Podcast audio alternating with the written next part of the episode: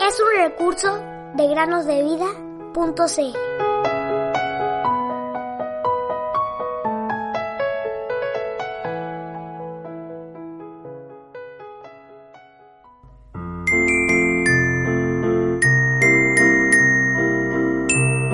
El Señor tu Dios será tu luz perpetua y tu Dios será tu gloria. Isaías 60, 19.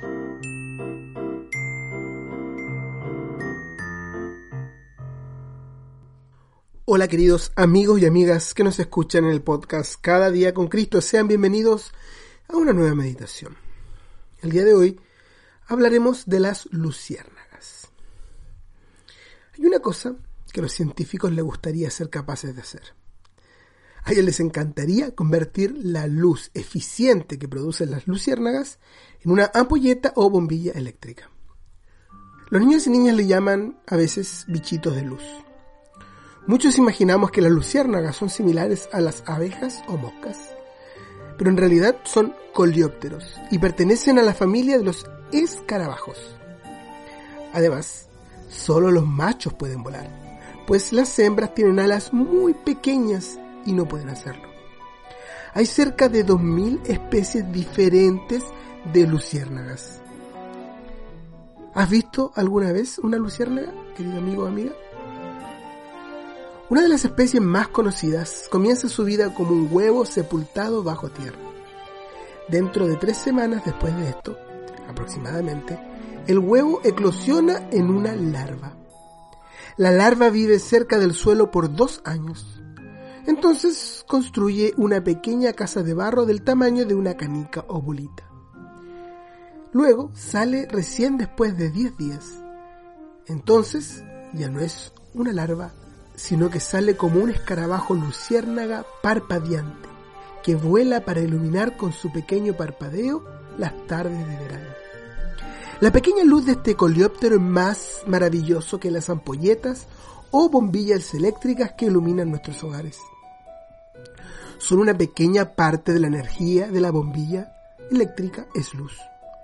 El resto se pierde en el calor. Mientras que casi toda la energía de la linterna de la luciérnaga es luz. Los científicos llaman a esto luz fría. A ellos les gustaría saber cómo producir ese tipo de luz. Este insecto posee algo más que es maravilloso. En su cuerpo hay algo que recarga esta luz una y otra vez.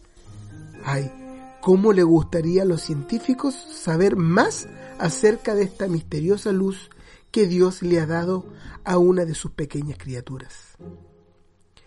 Dios hace cosas grandes e inescrutables y maravillas sin número.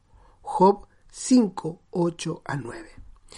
¿No les parece, queridos oyentes, que es maravillosa la creación de Dios?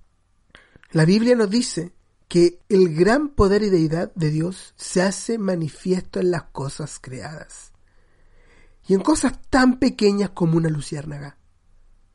La próxima vez que veas una maravilla de la creación, que por cierto, estamos rodeadas de ellas, piensa en el Creador, levanta tus ojos a los cielos y adora a aquel que creó todas las cosas.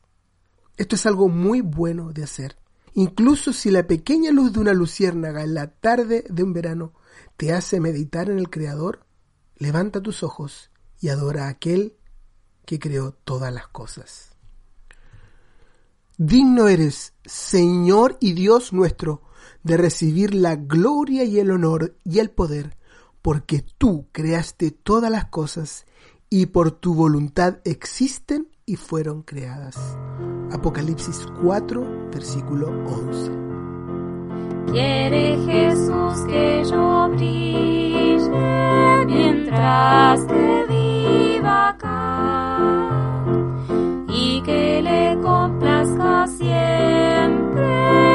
clase.